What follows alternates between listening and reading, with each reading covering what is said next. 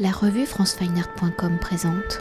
Valérie Guillaume, vous êtes conservatrice générale du patrimoine et directrice du musée Carnavalet et nous réalisons cet entretien au cœur du musée Carnavalet où après quatre années de travaux de rénovation, le musée va réouvrir ses portes au public ce samedi 29 mai 2021.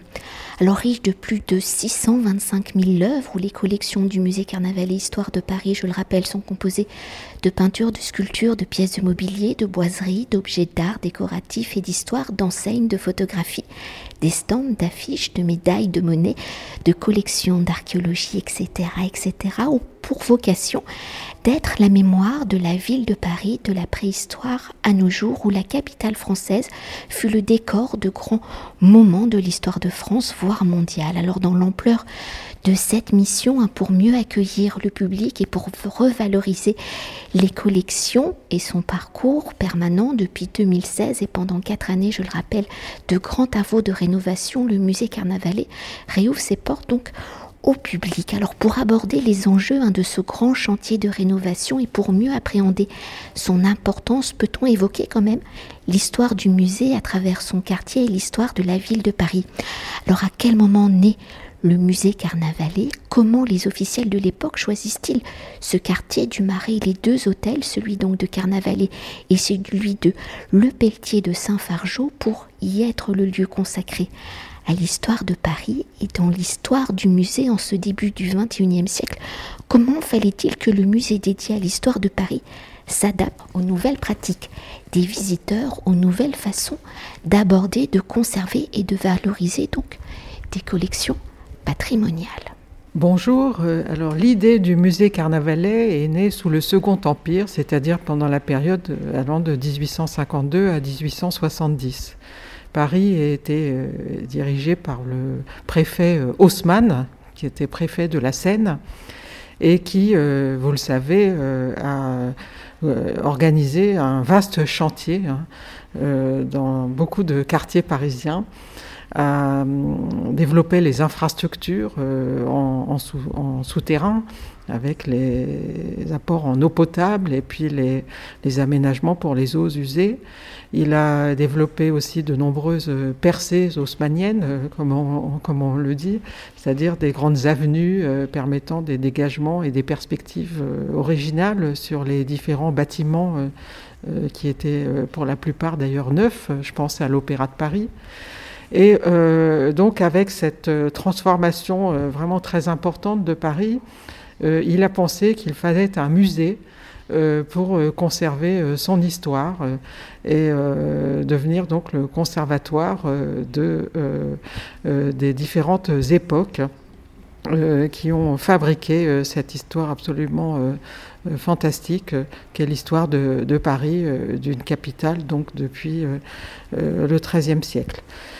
Alors, comment euh, faire histoire, euh, comment euh, rassembler cette histoire de Paris? Alors, Haussmann a eu d'abord l'idée de constituer un, un groupe d'historiens en charge d'écrire l'histoire de Paris, donc de publier des ouvrages sur l'histoire de Paris et une histoire qui pouvait être aussi euh, l'histoire de, de l'eau, euh, euh, l'histoire de la topographie, l'histoire géologique, enfin, qui n'était pas seulement une histoire au sens différents événements qui se succèdent.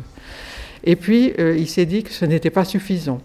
Il a pensé que montrer l'histoire par les objets était important. et c'est là où le musée Carnavalet intervient. Donc il fait acquérir un hôtel particulier euh, l'hôtel des Ligneris, appelé Carnavalet, euh, dans lequel a vécu euh, l'écrivaine Madame de Sévigné au XVIIe siècle. Donc il fait acquérir par la ville de Paris cet hôtel particulier qui était assez petit hein, à l'origine. L'espace correspond à peu près à 2400 mètres carrés. Et cet hôtel particulier a été progressivement euh, étendue avec de nombreux bâtiments alentour. Et puis euh, en 1989, le musée Carnavalet s'est encore agrandi en annexant l'hôtel Le Pelletier de Saint-Fargeau, dans lequel avait vécu le fameux révolutionnaire. Hein. Euh, assassiné en, 1793. Et euh, donc euh, l'ensemble du musée Carnavalet occupe maintenant environ 15 000 mètres carrés. Donc c'est un musée important. son histoire architecturale recouvre à peu près 450 ans, puisque le premier hôtel particulier date du XVIe siècle. Et donc ces développements euh, successifs euh, vont jusqu'à aujourd'hui, 21e siècle. Et l'histoire de ces collections, donc, recouvre environ euh, plus de 150 ans. Donc c'est un musée riche, hein, riche en histoire de l'architecture et riche en histoire des collections. Et riche, bien sûr, de cette immense ville, capitale, métropole qu'est Paris aujourd'hui.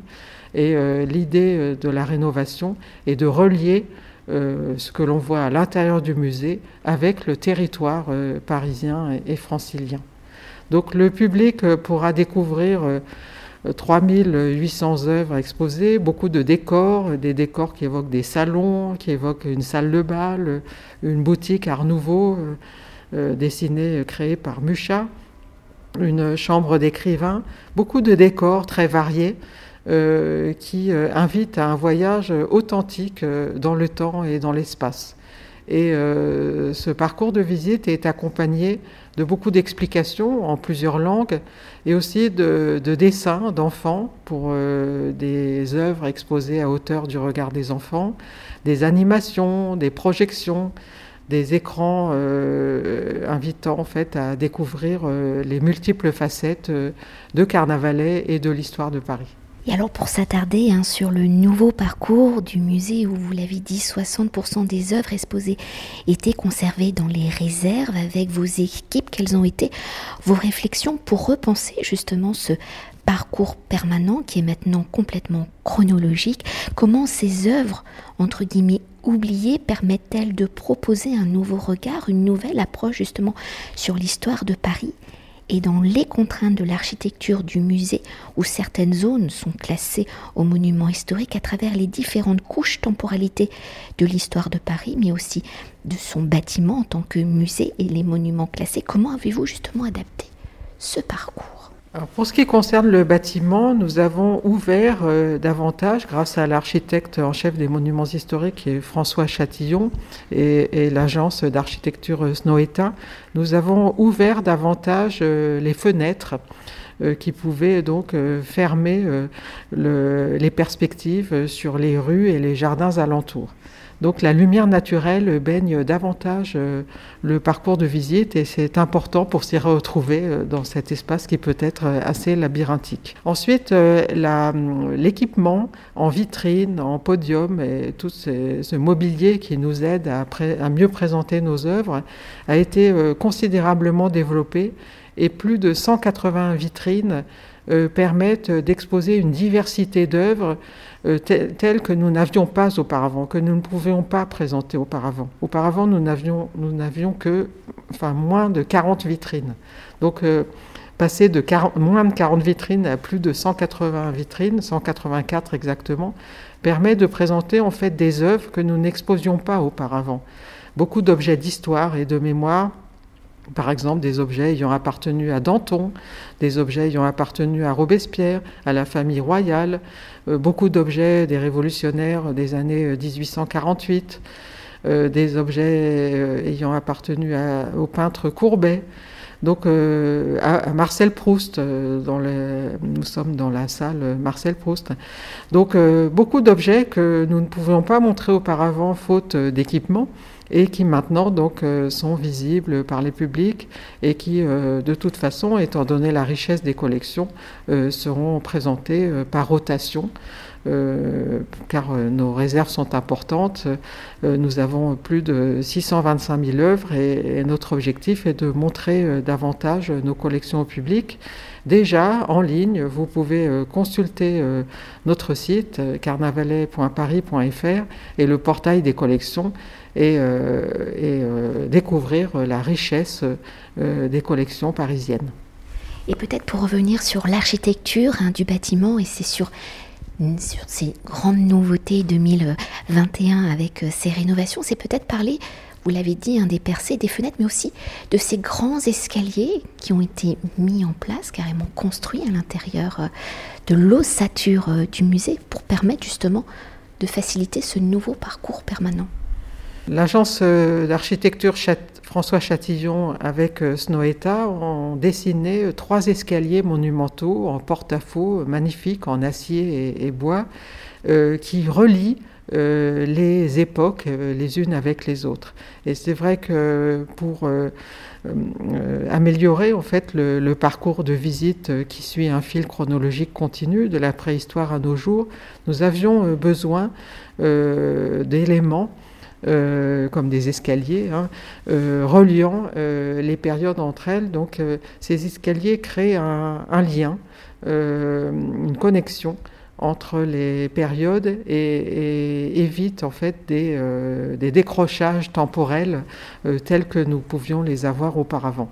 Et une dernière chose, hein, parce que si euh, pendant quatre années le musée a été fermé hein, pour des travaux d'envergure au niveau du bâtiment, pendant ces quatre années, toute votre équipe hein, de conservateurs et aussi avec des restaurateurs, vous avez travaillé sur les collections du musée. Alors comment s'est passé ce temps très particulier et comment avez-vous euh, peut-être, quelles ont été vos réflexions, le cahier des charges pour choisir les objets qui allaient être restaurés, remis dans le parcours alors je salue l'équipe formidable du musée Carnavalet, l'équipe de conservateurs, d'attachés de conservation, de régisseurs, de responsables et, attachés au service des publics. Vraiment beaucoup de métiers de restaurateurs, beaucoup de métiers sont représentés et sont présents au musée Carnavalet. Et euh, c'est un collectif qui a travaillé euh, au choix des œuvres et bien sûr à, leur restauration avec des partenaires extérieurs, hein, des conservateurs, restaurateurs extérieurs. Nous avons aussi un atelier de restauration d'œuvres d'art graphique au sein du musée. L'atelier de restauration des photographies a aussi beaucoup euh, euh, travaillé à, la restauration des œuvres photographiques. Donc euh, ce collectif est absolument immense, très important, et je, salue son travail. Nous avons travaillé lors de séminaires et d'ateliers extrêmement nombreux pour établir ces listes, en effet, des œuvres que nous comptions exposer. Ces ateliers prenait section après section, époque après époque, euh, les œuvres euh, disponibles, les œuvres possibles, euh, les relations qu'on pouvait mettre en, valeur entre les œuvres, car c'est important. Aucune œuvre n'est finalement isolée. Ce sont des œuvres qui se complètent les unes les autres et qui explorent toutes les facettes d'un événement, d'un personnage, d'un lieu, d'un monument, d'un territoire. Euh, donc ce travail collectif a été euh, extrêmement important. Il a aussi été euh, particulièrement développé pour tout ce qui concerne les contenus que nous proposons donc au public pour accompagner la visite. Des contenus multimédia avec des vidéos, des animations. Et là encore, nous avons bien sûr travaillé en interne au sein du musée Carnaval avec cette équipe formidable, aidée d'experts, d'historiennes, d'historiens euh, qui nous ont aidés à compléter euh, euh, les connaissances et à vérifier ce que nous pouvions donc proposer. Merci beaucoup. Merci à vous. Cet entretien a été réalisé par franceweiner.com.